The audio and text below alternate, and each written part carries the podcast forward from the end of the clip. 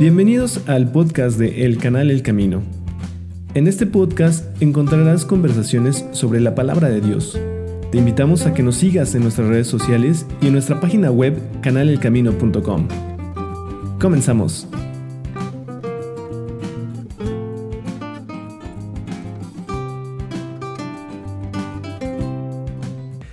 Hola, ¿cómo están? De nuevo, bienvenidos a este podcast llamado El Camino. Eh, hoy estamos haciendo un nuevo experimento, estamos grabando también en video. Eh, esperemos compartirlo también en nuestra plataforma de, YouTube. Y bueno, pues este vamos a seguir con la secuencia que hemos hecho de eh, leer el Evangelio de Juan. Ahorita estamos ya en el capítulo 7 y bueno, ahorita literalmente Luis está a mi lado. Sí. Y pues no sé, ¿qué quieres comentar Luis? Pues por primera vez en mucho tiempo tenemos la oportunidad de estar reunidos otra vez. Nosotros pertenecemos al mismo grupo cristiano en México, pero habíamos estado separados, no solo geográficamente, sino también por la cuestión del COVID. Pero pues ya estando tomando las medidas correctas, pudimos tener la bendición de estar reunidos otra vez y estamos intentando este experimento de grabarlo y esperemos que sea para bendición de las personas que nos escuchan y ahora que nos ven. Sí, este, todavía no estamos acostumbrados a la cámara, pero vamos a, aquí a saludarlos de vez en cuando. Y bueno, pues hoy nos toca leer el, capítulo 7, Luis. Sí. Ya vamos esta, esta serie de, de, más bien, este libro que ya vamos eh, leyendo capítulo a capítulo, pues ahora nos toca leer el, libro 7. Sí. Y bueno, pues como siempre, eh, empezamos a leer lo que es el capítulo y comentamos lo que nosotros hemos aprendido a lo largo de, pues, de este tiempo. Eh, con respecto a, esta lectura. Entonces, no sé si quieres, eh, si quieres empezar, Luis. Sí, claro que sí. Entonces vamos a empezar en el capítulo 7 del Evangelio de Juan, en el versículo 1, y este pasaje se titula Incredulidad de los hermanos de Jesús. Y dice así, después de estas cosas andaba Jesús en Galilea, pues no quería andar en Judea, porque los judíos procuraban matarle. Estaba cerca la fiesta de los judíos, la de los tabernáculos, y le dijeron sus hermanos, sal de aquí y vete a Judea, para que también tus discípulos vean las obras que haces, porque ninguno que procura darse a conocer hace algo en secreto. Si estas cosas haces, manifiéstate al mundo, porque ni aun sus hermanos creían en él. Entonces Jesús les dijo, mi tiempo aún no ha llegado, mas vuestro tiempo siempre está presto. No puede el mundo aborreceros a vosotros, mas a mí me aborrece, porque yo testifico de él, que sus obras son malas. Subid vosotros a la fiesta, yo no subo todavía a esa fiesta porque mi tiempo aún no se ha cumplido. Y habiéndoles dicho esto, se quedó en Galilea. Perfecto.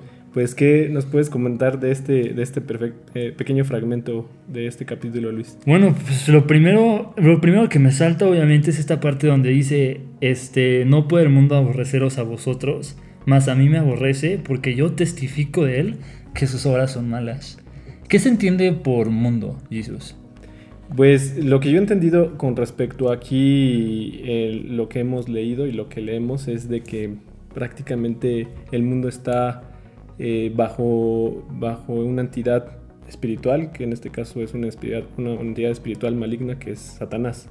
Y el hecho de que aquí dice que el mundo, el mundo, que el mundo lo aborrece a él, más a mí me aborrece cuando está diciendo esto Jesús, pues prácticamente es todo lo que, lo que es los principios del mundo, es toda la, la, maldad que hay en el mundo y que va en contra de lo que es Dios, ¿no? O sea, toda esta parte de ambiente, bueno, en este caso Satanás tendría, tiene un ambiente, eh, pues, ¿cómo se podría decir? Mm, bajo sus, sus mandatos, bajo, su, autoridad? autoridad, mejor dicho, sí tiene razón. Y eso es algo que la Biblia enseña, ¿no? La Biblia dice que el príncipe de este mundo es Satanás. Es correcto. Actualmente. Es correcto. Y entonces, en, en esto, en este punto, pues, eh, a eso se refiere, ¿no? Que todo lo que es, viene del mundo, todo lo que, mm, los principios que el mundo, que en este caso sería como la filosofía del ser humano, o sea, que no es espiritual, que no está sustentada con la, con la palabra de Dios, pues básicamente es contra, contra Cristo, ¿no? Sí. Entonces podríamos poner aquí un buen de ejemplos, no sé si... De hecho hay un versículo que dice, es muy fuerte ese versículo y a lo mejor ayuda porque dice, este, el que, el que ama al mundo, el amor de Dios no está en él, ¿no? eh, porque todas las cosas que hay en el mundo, eh, la vanagloria de la vida, Sí, eh, to- eh, los deseos de la carne, los deseos de los ojos, no vienen del Padre, sino del mundo, ¿no? Entonces mucha gente ahí podría decir, espérate, o sea, Dios quiere que, que odiemos al mundo, o sea, ¿cómo? O sea, si pasa un venado, tengo que odiarlo, o cómo, ¿no? Y entonces el mundo es el sistema de las filosofías humanas que rechazan a Dios, ¿no? Es, es correcto. Por ejemplo, hay un, hay un, hay un mandamiento, eh, bueno, hay una, par- una parte en la Biblia donde le preguntan a Jesucristo cuál es el principal mandamiento, ¿no? Y él menciona que es adorar a Dios con todo tu, amar a Dios con todo tu mente, con todo tu cuerpo, con todo tu corazón. Y, y hay, hay otros pasajes donde precisamente eh, eh, habla sobre esta situación sobre las riquezas, en donde eh, muchas veces lo que podemos llegar a hacer es que hacemos a las riquezas o al dinero o a cualquier otra cosa, hacemos nuestro Dios, ¿no? Mm. Entonces, por eso, por eso esto también sería como un otro ejemplo, ¿no? O sea, por ejemplo, este que, que si nosotros vamos a buscar solamente el éxito material, el éxito de la vida, como la fama, este, y no sé, lo que para ti represente o para lo que nos están escuchando represente lo que es el éxito, Sí. pues, pues puede ir en contra de, de- de Dios, ¿no? O, sea, Ok. o sea, o va en contra de Dios. Y entonces en este caso tenemos que Jesús predicaba en contra de esas cosas, ¿no? Predicaba en contra de una filosofía que rechace a Dios, predicaba en contra del mundo, de las mentiras, de la corrupción, y el mundo lo detesta por eso, ¿no? El mundo rechaza a Cristo porque Cristo eh, condena las acciones del mundo. Sí, y justo en el versículo 7, al, al final del versículo dice que, que porque yo testifico de él, que sus obras son malas. Entonces está diciendo que las cosas malas que están haciendo toda la humanidad y todas las, Todas las personas. También me llama mucho la atención este, el título de este, de este capítulo porque dice incredulidad de los hermanos de Jesús. Entonces, en- esto para mí se me hace importante porque yo cuando empezaba a leer la Biblia decía, ¿a qué se refiere con, con sus hermanos? ¿no? Ok. Y, y- y bueno, es una, una parte importante a considerar porque Jesús tuvo, sí tuvo eh, medios hermanos, Ok. porque bueno, él es hijo de Dios. Pero, pero José y María este, tuvieron otros hijos. Ok. Entonces, eh, no sé, muchas veces se queda con esta idea eh, de, pues, de que María se puede haber quedado solamente virgen, ¿no? Pero Ya. aquí es un argumento donde... Queda claro que Jesús tenía hermanos. Y de hecho podemos hablar un poquito de estos, porque es muy interesante que aquí los hermanos de Jesús no creen que Jesús es el Cristo. Pero hay un, biblio, hay un libro de la Biblia Ajá. Que está escrito por uno de los hermanos de Jesús, Es ¿verdad? correcto, es correcto. Ah, ¿Nos puedes platicar un poco de eso? Ay, me la mientas a mí, es cierto. este, no, pues yo tengo entendido que es el, de- el libro de, de Judas. Sí. A ver si no- nos... no, no, es el, son dos. Ah, y el, de, Y el otro es Santiago. Sí. Sí. El de Santiago y Judas. Ahí está, ya, ya son dos. y justamente son, son hermanos de, de este de Jesucristo, ¿no? Que, que, que después eh, ellos pues también fueron grandes este, de- disipadores o. Predicadores. predicadores de la palabra, ¿no? Y de Sí. lo que Jesucristo estaba enseñando. Sí. Entonces, pues sí, aquí, aquí se ve claramente que pues muchos de ellos pues, no. No creían en este momento, pero curiosamente, después de que murió Cristo, ya creían, ¿no? Y se- yo me imagino que se debe a la resurrección. Todos ellos vieron a Cristo resucitado y creyeron en su, en su mensaje. Sí, y, y algunos pasajes eh, también cuando muere Jesucristo, eh, ahí, en- ahí específicamente dice que después de que resucitó, creyeron, ¿no? Porque dijeron, no, pues sí se cumplió el, Lo que él lo decía. que él, todo lo que estaba haciendo, ¿no? Perfecto. Pero bueno, pues vamos a seguir, Luis. Sí, porque si no, aquí que nos si no, aquí quedamos. nos podemos quedar. Bueno, vamos a leer la, la parte que, que viene titulada Jesús en la fiesta de los tabernáculos. Y dice, pero después de eh, que sus hermanos habían subido, entonces él también subió a la fiesta, no abiertamente, sino como en secreto. Y le buscaban los judíos en la fiesta y decían, ¿dónde está aquel? Y había gran murmullo acerca de él entre la multitud, pues unos decían, es bueno, pero otros decían, no, sino que engaña al pueblo. Pero ninguno hablaba abiertamente de él por miedo a los judíos. Mas a la mitad de la fiesta subió Jesús al templo y enseñaba. Y se maravillaban los judíos diciendo, ¿cómo sabe estas letras sin haber estudiado? Jesús le respondió y dijo, mi doctrina no es mía, sino de aquel que me envió. El que quiere hacer la voluntad de Dios, conocerá si la doctrina es de Dios o si yo hablo por mi propia cuenta. El que habla por su propia cuenta, El que habla por su propia cuenta, su propia gloria busca, pero el que busca la gloria del que él envió, entonces, eh, digo, perdón, este es verdadero y no hay en él injusticia. ¿No os dio Moisés la ley y ninguno de vosotros cumple la ley? ¿Por qué procuráis matarme? Respondió la multitud y dijo, Demonio tienes, ¿quién procura matarte? Jesús respondió y les dijo, Una obra hice y todos maravilláis. Por cierto, Moisés os dio la circuncisión. No que sea de Moisés, sino, que sino de los padres. Y en el día de reposo circuncidáis al hombre.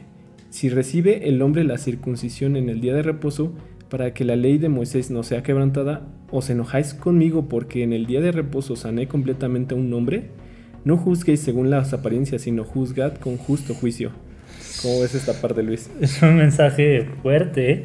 Este, lo primero que me saltó cuando lo íbamos leyendo fue la parte donde dice, eh, y había gran murmullo acerca de él entre la multitud, pues unos decían es bueno, pero otros decían no, sino que engaña al pueblo. O que ese debate sigue, sigue llevándose a cabo hasta el día de hoy, ¿no? Ya llevan dos mil años con el debate. Hay unas personas que dicen que Jesús es bueno y creen en su mensaje, y hay otros que lo rechazan. Es, es, es, es correcto esto. A mí me llamó mucho la atención, eh, ahorita para profundizar después en, este, en esto que está haciendo mención, Sí. Eh, que en un principio él dijo que no iba a salir, Ah, eh, pero, pero sale en secreto, ¿no? Sí. Es, es- me- a mí me, me llama mucho esta- la atención que tiene este comportamiento y hace una mención en donde pues sus hermanos le decían pues ve, ¿no? O sea, ve y muéstrate y, y demuéstrales a todos casi casi, ¿no? Bueno, es lo que yo entiendo que, que sucedió. Sí, como darnos una prueba, ¿no? Así como, así, como retándolo. Como retándolo tal vez, o también como ve y presume, o ve y muéstrate, o ve y, y a ver si sí es cierto, ¿no? Así Ajá. como retador. Pero él va y, y muchas veces hace este tipo de comportamiento donde le dice a, a los que hacen milagros, a las personas que les hacía milagros, les, les decía, eh, no se lo digas a nadie y ve Mm. y ado- y adora a Dios al templo, o ve con los sacerdotes o las personas que estaban a cargo Sí. él no buscaba, y ahí lo menciona en el versículo eh, 16, ¿no? Eh, que mi doctrina no es mía, sino de aquel que me envió. Mm, Y, y él lo que busca es, dice, en el 17 dice, el que quiera hacer la voluntad de Dios conocerá si la doctrina es de Dios o si yo hablo por mi propia cuenta. Y en el 18 dice, el que habla por su propia cuenta, su propia gloria busca.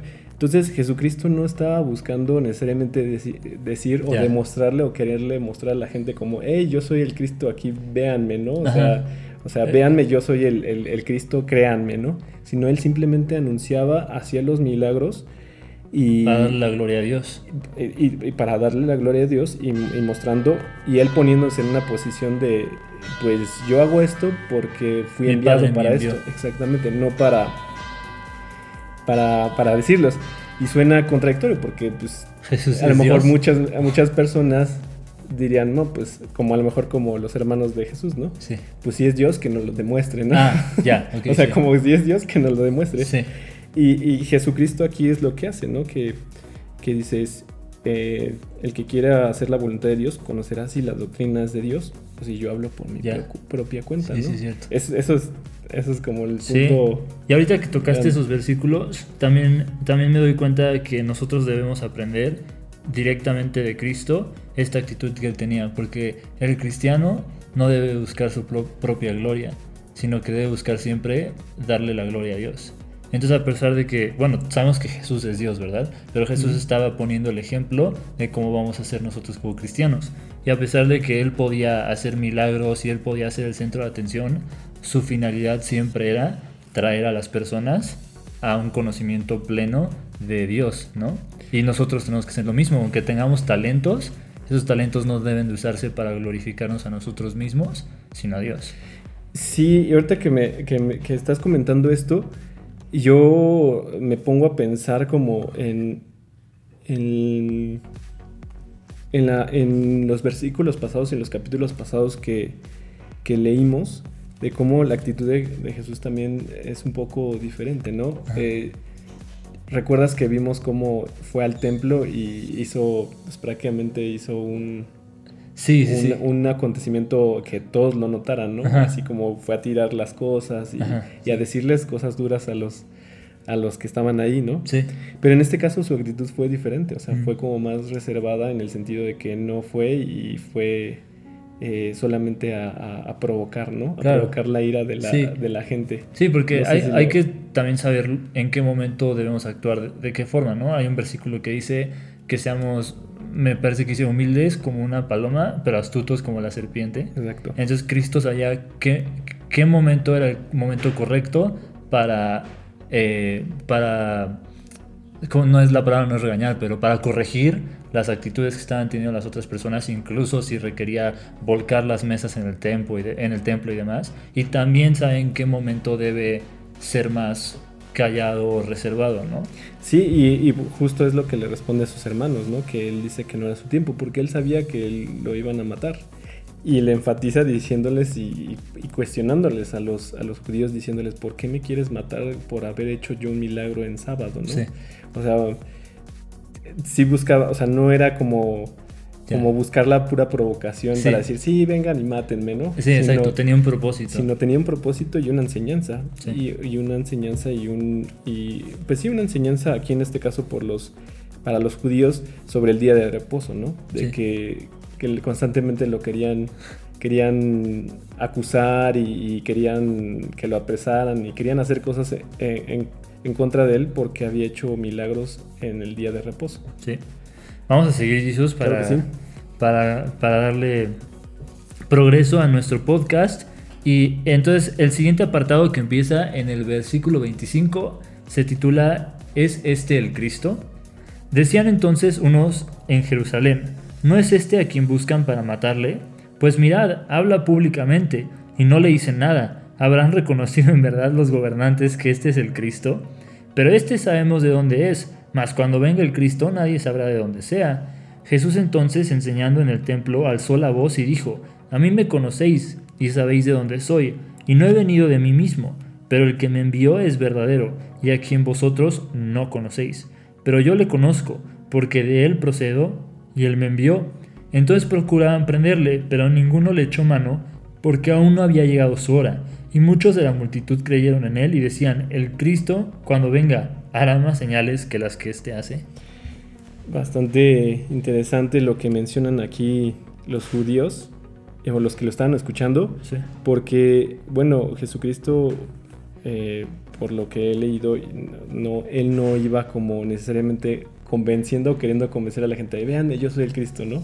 O sea, que, que lo demostraba simplemente con sus acciones, ¿no? Sí. Es más, eh, en, en- a Pedro, ¿no? Pedro fue el que él les preguntaba a sus discípulos, ¿no? De quién soy yo, ¿no? Y, Mm. y- y Pedro le dice, tú eres, tú eres el Cristo, ¿no? Sí.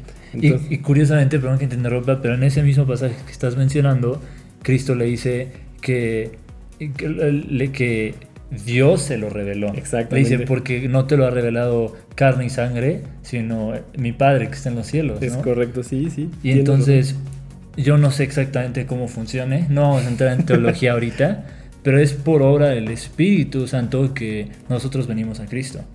Y entonces nuestra chamba tampoco como cristianos es ponernos a debatir y ahí agarrarnos de los pelos, ¿no? De- Como convencer, porque Ajá. el que hace el, el- Porque en primera, aunque nosotros no creyéramos pensando en una situación hip- hipotética o yo como en otro tiempo, pues Cristo sigue siendo Cristo. Sí. Y no, y no, y no porque alguien no decida creer en Cristo significa que no lo es. Sí, ¿no? Entonces, eh, creo que más bien lo, lo- lo maravilloso de esto, o de seguir a, a Cristo en, en su- en- en una vida creyendo en Él y creyendo en sus principios, es, es el hecho de, de que Él hace las cosas, ¿no? El que Él hace, Él revela, Él muestra los misterios.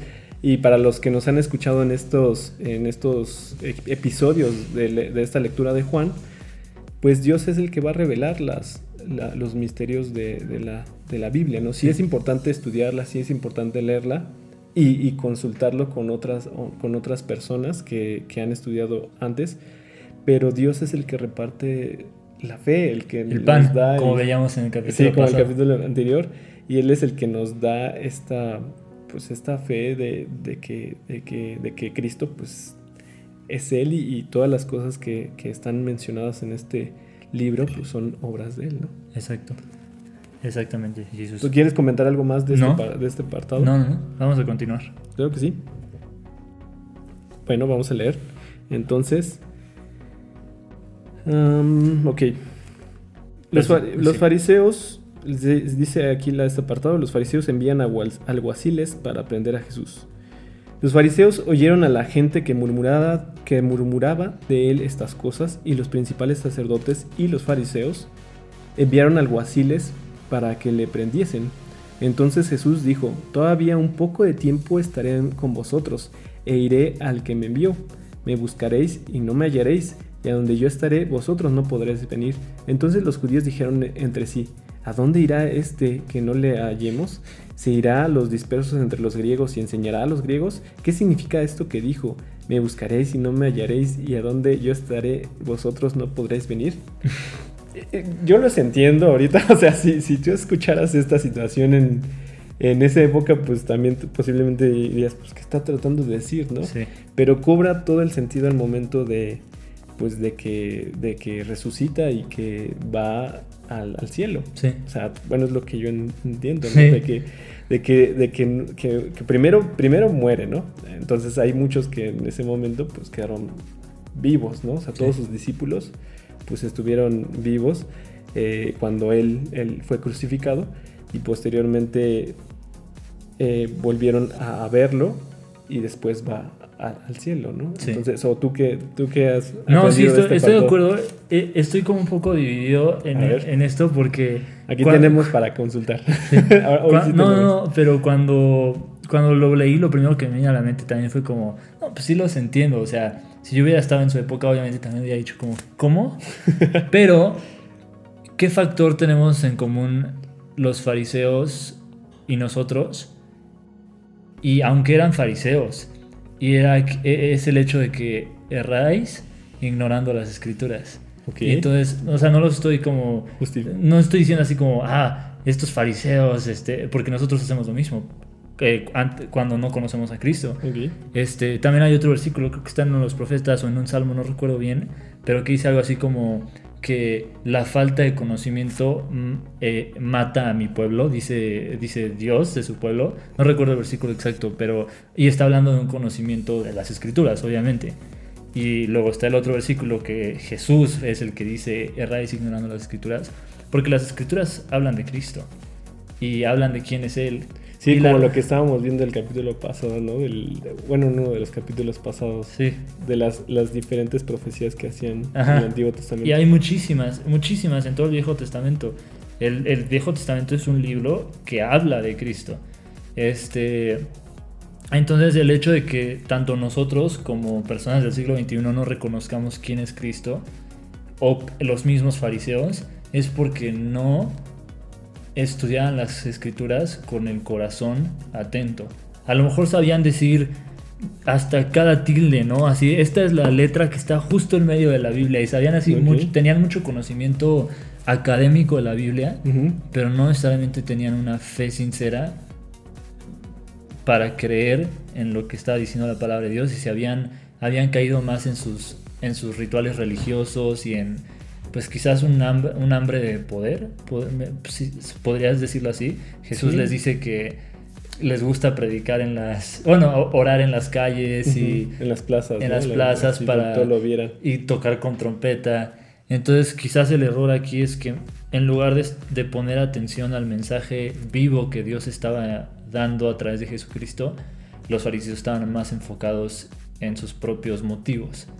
Y entonces Sí. no reconocían a Cristo, a pesar de tenerlo ahí. Y, y es fuerte lo que está haciendo porque eh, pues puede suceder ¿no? Con O sea, nosotros. con nosotros en la actualidad esta situación de buscar nuestra nuestra pro- propia gloria, ¿no? Como lo que menciona acá Jesucristo en, en estos versículos pasados, ¿no? Sí. Que, el, que el que habla por su propia cuenta, su propia gloria busca, ¿no? Sí.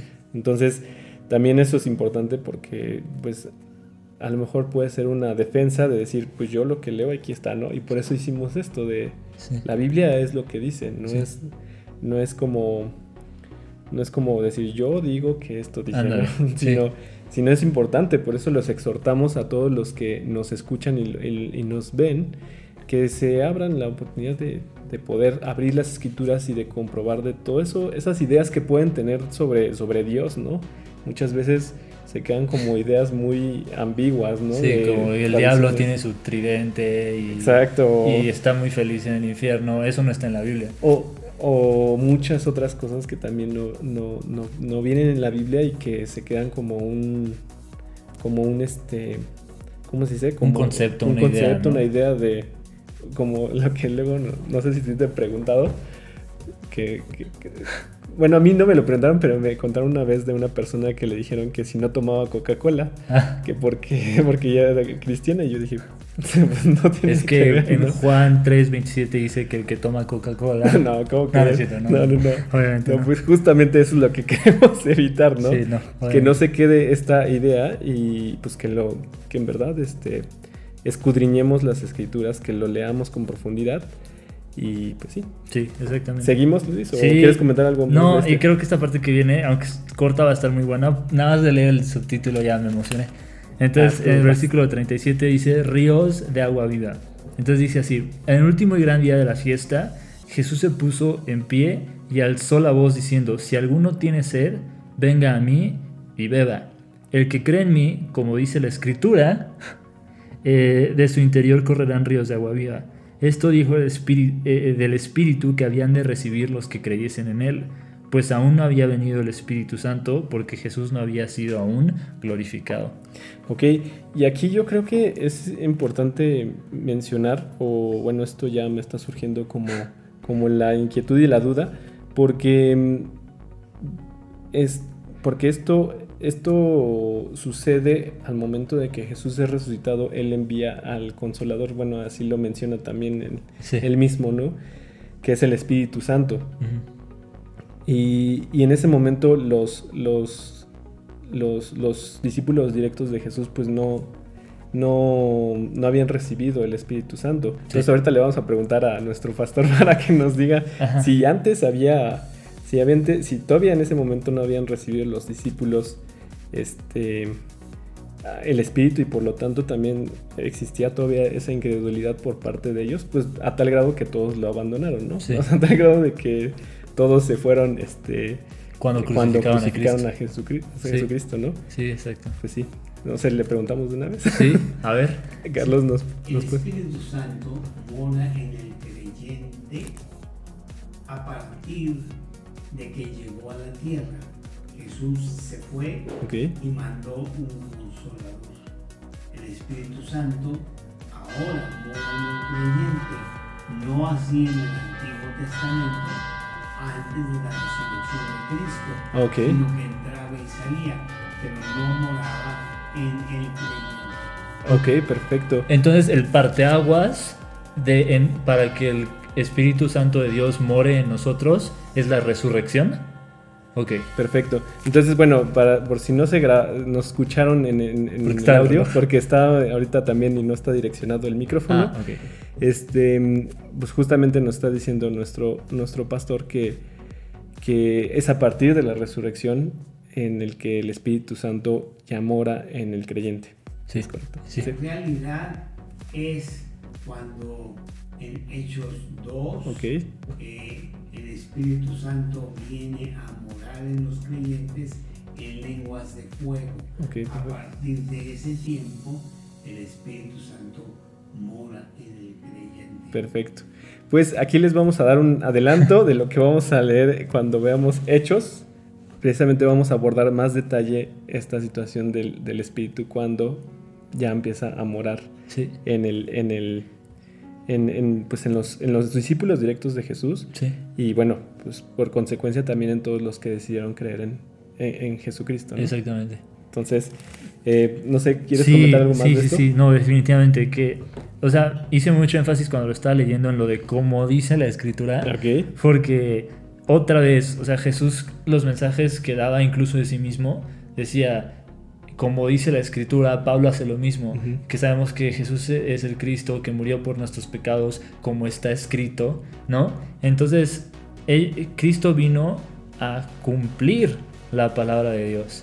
Entonces nosotros podemos ver la, a la persona de Jesucristo en el Viejo Testamento. Y entonces aquí lo que Jesús está diciendo es que el que cree en mí, como ya estaba dicho en la escritura, en la escritura hasta casi casi como que me suena como diciéndoles, ¿qué pasó? Ustedes deberían de saber esto, ¿no? Ok. Porque la escritura dice que el que viene a mí, pero bueno, eso, eso, es, eso es un paréntesis, pero lo importante aquí es que si todos tenemos una sed de Dios, aunque no lo sepas, y la estás buscando satisfacer en cosas del mundo.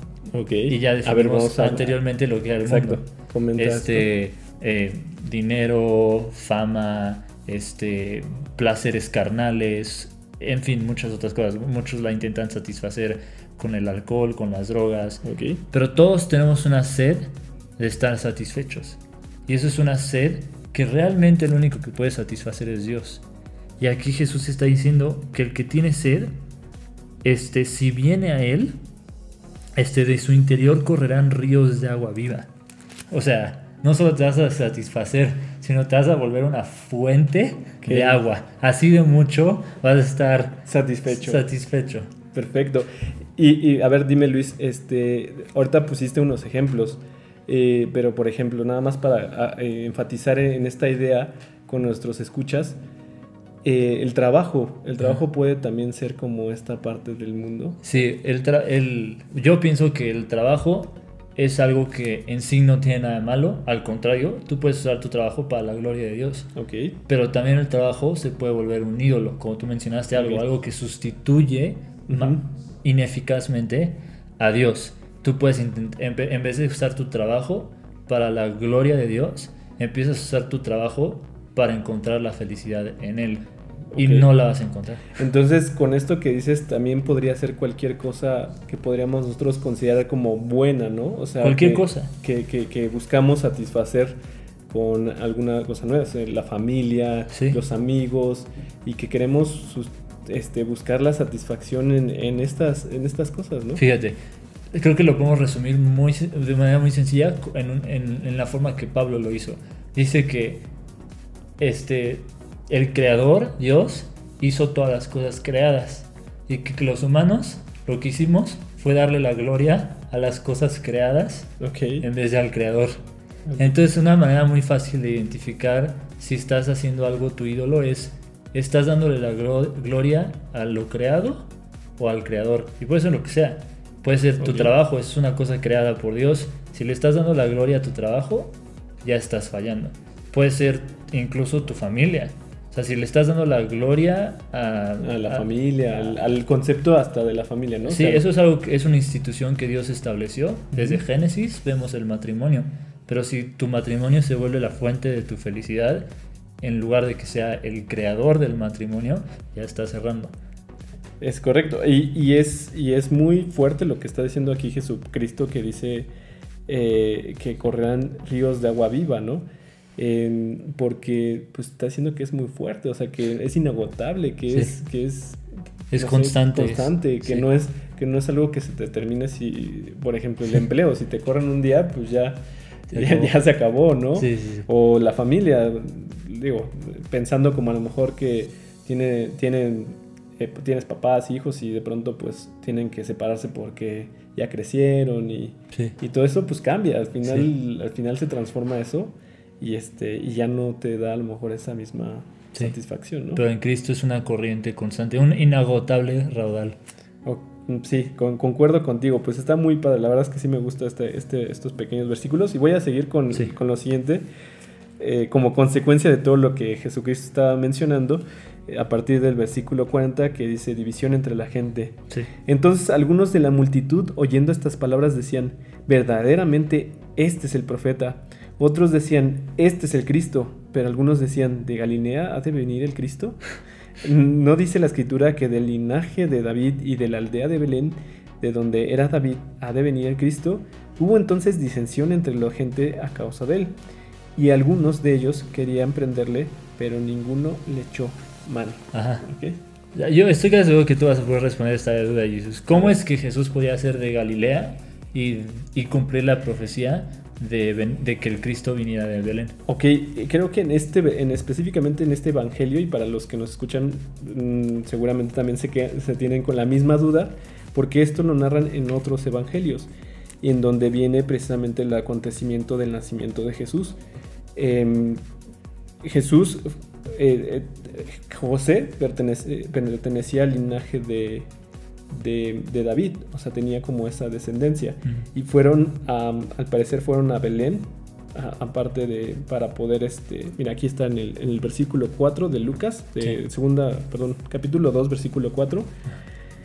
Em, decía, y José subió de Galilea, de la ciudad de Nazaret, a Judea, a la ciudad de David, que se llama Belén, por cuanto era de la casa y familia de David, para ser empadronado con María, su mujer, desposada con él, la cual estaba encinta. Y bueno, ahí dice, y aconteció que estando ellos allí se cumplieron los días del alumbramiento y dio a luz a su hijo primogénito y lo, en- eh, lo envolvió en pañales y lo acostó en un pesebre porque había lugar para ellos en el mesón. Y aquí es este, versi- este evangelio específicamente de Juan, pues no nos, no, nos, no nos menciona muchos detalles, pero en otros evangelios sí nos están dando esta, esta información de, de dónde era, de dónde nació Jesucristo, ¿no? Sí. Aunque era de, de Galilea, eh, él nació originalmente En Belén. Ok. Es correcto. Entonces, y eso resuelve el misterio. Eso resuelve el misterio, pero pues la gente no estaba en ese tiempo informada. ¿no? Sí, no, bueno, Sí. aparte que no, Sí. y, y es importante lo que te digo porque Lucas pues era un, fue un, fue, fue un investigador Sí. eh, Diligente sí que que se diligente, eh, con un método y, y se fue a investigar y, y tenía la profesión de, de médico, ¿no? Sí. Más para, para dejarles ahí esa- ese, dato Ese dato curioso, curioso. en- a nuestros escuchas. Vale. Este, sí. ¿Algo más que quieras decir de No, aquí? no, no, no. Creo que eso era lo que había que aclarar en esta parte. Y ya el siguiente pasaje se titula Nunca ha hablado hombre así, en el versículo 45. Los alguaciles vinieron a los principales sacerdotes y a los fariseos, y estos les dijeron, ¿por qué no le habéis traído? Los alguaciles respondieron, jamás hombre alguno ha hablado como este hombre. Entonces los fariseos le respondieron, ¿también vosotros habéis sido engañados? ¿Acaso ha creído en él alguno de los gobernantes o de los fariseos? Mas esta gente que no sabe la ley, maldita es. Les dijo Nicodemo, el que vino a él de noche. Eh, Les, di- les dijo Nicodemo, el que vino a él de noche, el cual era uno de ellos. ¿Juzga acaso nuestra ley a un hombre si primero no le oye y sabe lo que ha hecho? Respondieron y le dijeron, ¿eres tú también Galileo? Mira, escudriña y ve que de Galilea nunca se ha levantado profeta. Eh, Es, curioso que. O sea, aquí hay dos como momentos curi- curiosos, de, bueno, interesantes de estos, de estos versículos, Ah, porque Nicodemo les, les, les, les pregunta, ¿no? ¿Juzga acaso nuestra ley a un hombre si primero no le oye y sabe lo que ha hecho? O sea, había como mucha desinformación por parte de los, de los fariseos, al Ajá, parecer, ¿no? sí. Porque, porque no necesariamente lo- algunos lo escuchaban directamente, pero aquí, aquí Nicodemo les, les dice como diciéndoles, primero escúchalo y después juzga, ¿no? Ajá. Pero ellos dijeron, pues no, no, No. te creemos porque de Mira. Galilea no, Ajá. no va a venir ningún profeta, ¿no? Sí, sí, sí. Eso es como el argumento que ellos... Y es lo, que, ellos- co- es, lo, es lo que comentaba un poco hace rato, que los fariseos y los escribas sí tenían un conocimiento extenso del Viejo Testamento, que eran los libros que ellos tenían en aquel entonces.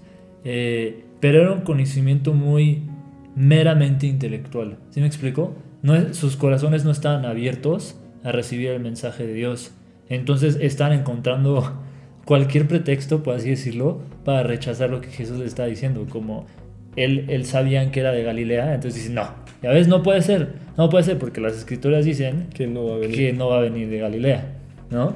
Entonces, este, cuando Jesús está haciendo milagros, ¿no? Bueno, entonces, eh, creo que ahí hay una situación que hay que... A ver, pues dila una vez, aquí están nuestros escuchas. No, pues que de nueva cuenta, ¿cómo, lo puedo explicar? Este, como cristianos tenemos que tener una fe viva y es importante estudiar la palabra de Dios, pero la palabra de Dios se tiene que discernir con el Espíritu. Y creo que tú me podrás dar un poco de, a lo mejor, de apoyo en esto que estoy intentando decir, porque he conocido gente que intenta leer la Biblia de manera intelectual, por así decirlo, como, oh, yo sé que la Biblia es un libro muy interesante ok, históricamente, sí. entonces la voy a leer. Y entonces sí te saben decir así como, sí, la historia de Abraham, la historia de José, conocen la historia bíblica o porque la han leído quizás, pero no la leyeron pidiendo que Cristo entrara en sus corazones y para que el Espíritu fuera quien interpreta la palabra de Dios. Es, es curioso lo que mencionas porque, pues sí hay personas eh, que hasta se dicen ateas que conocen la, la palabra la, la palabra de Dios. ¿Recuerdas al, al que tenía al comentario que hicimos con, un- en una Ah. publicación en Facebook que Sí. hasta te pusiste a platicar con él? Sí, sí. Él conocía, ¿no? Y él estaba como en contra, ¿no? En contra. Mm, yo desconozco qué es lo que haya sucedido en, en, en su vida Sí. para no creer. Pero lo que sí, lo que sí puedo decir es que eh, pues es por fe. Sí. Es por fe meramente. eh, no significa que no ocupemos nuestro intelecto, Sí. porque Dios mismo ocupa nuestro intelecto para aprenderla y profundizar más. Exacto. Pero el- nuestro intelecto no va a- No es suficiente, al no contrario, va a alcanzar ¿no? a- no va a alcanzar a lo mejor ni siquiera a comprender una mini pa- ni- mínima parte de Sí. esto y, y- y suena pues suena como un poco confrontante para todos aquellos que puedan considerarse muy intelectuales porque este porque pues te pueden decir ah no pues que acaso no soy capaz yo para para poder este entender y- la Biblia Y la respuesta, con toda amabilidad, pero la respuesta es no. Ninguno de nosotros. a ver ¿no? pero por qué Sí. Da- da O- con- dales el contexto Sí.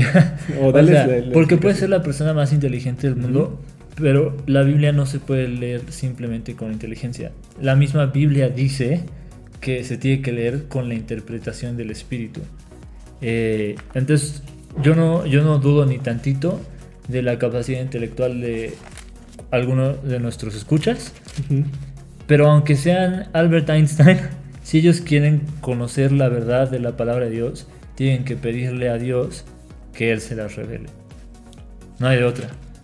Eh, La Biblia se tiene que leer con el Espíritu, la ayuda del Espíritu Santo. Fí- Fíjate que ahorita que estábamos comentando esto, eh, me, hizo, me hizo recordar el, el- lo que hizo David al momento de haber hecho una tontería, Ajá. o sea, de haber cometido una falta muy, muy grave. Ajá. Eh, el, como esta parte de lo, de lo que quiere Dios, ¿no? ¿Qué es lo que quiere? Que tú seas el más inteligente, o hacer como un sacrificio o, o hacer, a lo mejor mucha gente por eso rechaza la Biblia, ¿no? Pensando que, que tienes que hacer una serie de ritos y rituales. Y me acuerdo de que de este, de este pasaje en Salmos 51 que dice... em, Voy a leer algunos, algunos eh, pasajes. Fragmentos. Por ejemplo, el, el- el- el versículo 10 que dice, Crea en mí, oh Dios, un corazón limpio y renueva un espíritu recto dentro de mí. En, por ejemplo, ese es uno. Eh, y más adelante le, le- le dice, le dice, a ver, que aquí está. 16. 16. Porque no quieres sacrificio que yo lo daría, no quieres holocausto. Los sacrificios de Dios son el espíritu quebrantado, al corazón contrito y humillado, no despreciarías, despreciarás tú, oh Dios. Uf. Y esto pues prácticamente es como lo que sucede y, y me llegó a mí también pas- a pasar de, de- de pensar que yo por haber leído muchos libros y conocer de la psicología y cosas así, eh, pues yo, yo podía entender ¿no? la, la Biblia nada más por, por eso, ¿no? Sí. Pero Dios no quiere mi inteligencia en el sentido de, de que yo me sienta el que sabe todo o que lo puede saber todo.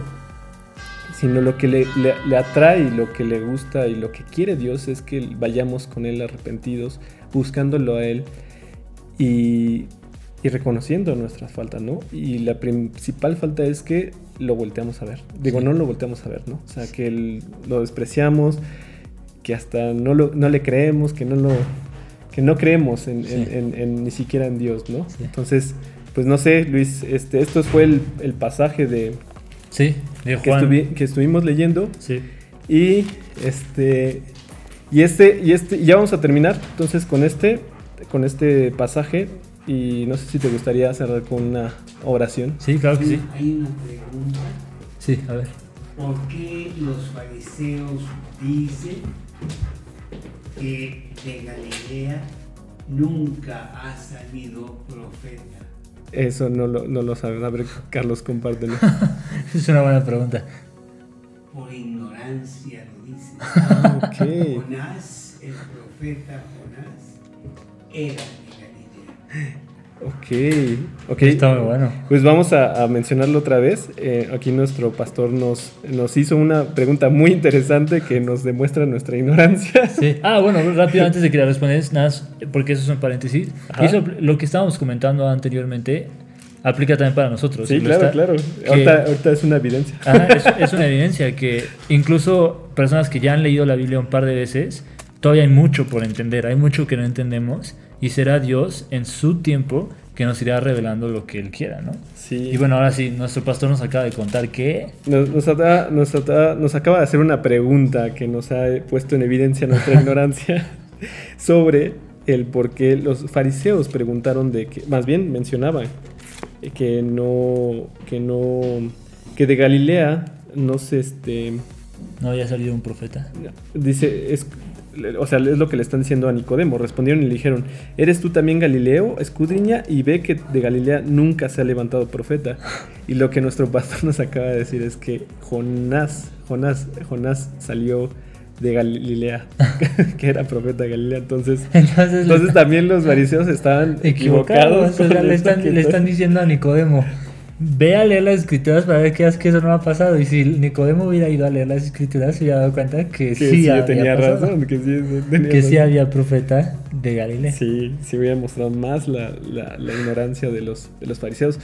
Pues muy, muy enriquecedora esta, esta plática, como siempre, Luis. Sí, Eh. Queremos despedir a nuestro público eh, pues con una oración eh, para que pues que se, se- se animen, se entusiasmen. La intención de este podcast es, es que ustedes por su propia cuenta abran su corazón a escuchar estas palabras, a escuchar este, a leerla, a leer la Biblia. Perdón, yo estoy viendo acá y, ahí no nos tienen que ver. Este, y que eh, pues reciban, reciban los, los, los regalos que Cristo tiene para, para, para sus vidas, que tiene para sus vidas. Entonces, ¿quieres cerrar, Luis? Sí. Señor, muchas gracias por darnos la oportunidad de estar aquí platicando, aprendiendo, escudriñando tu palabra, Señor. Y te pido por favor que cre- crees en nosotros un corazón hum- humilde, que entendamos que si somos inteligentes es porque tú nos hiciste así, si no lo somos es porque tú nos hiciste así. Seamos lo que seamos, Señor, tú nos lo diste, pero que tú no buscas esas cualidades, Señor, que lo que tú buscas es simplemente un corazón humilde, dispuesto a aprender y que tú por medio de tu espíritu vas a ser quien nos revele y nos instruya en el camino que tú quieres que sigamos, Señor. Te lo pido en el nombre precioso de tu Hijo Jesucristo y te doy gracias por todo lo que nos das. Amén. Amén. Y pues muchas gracias por escucharnos y nos vemos a la próxima.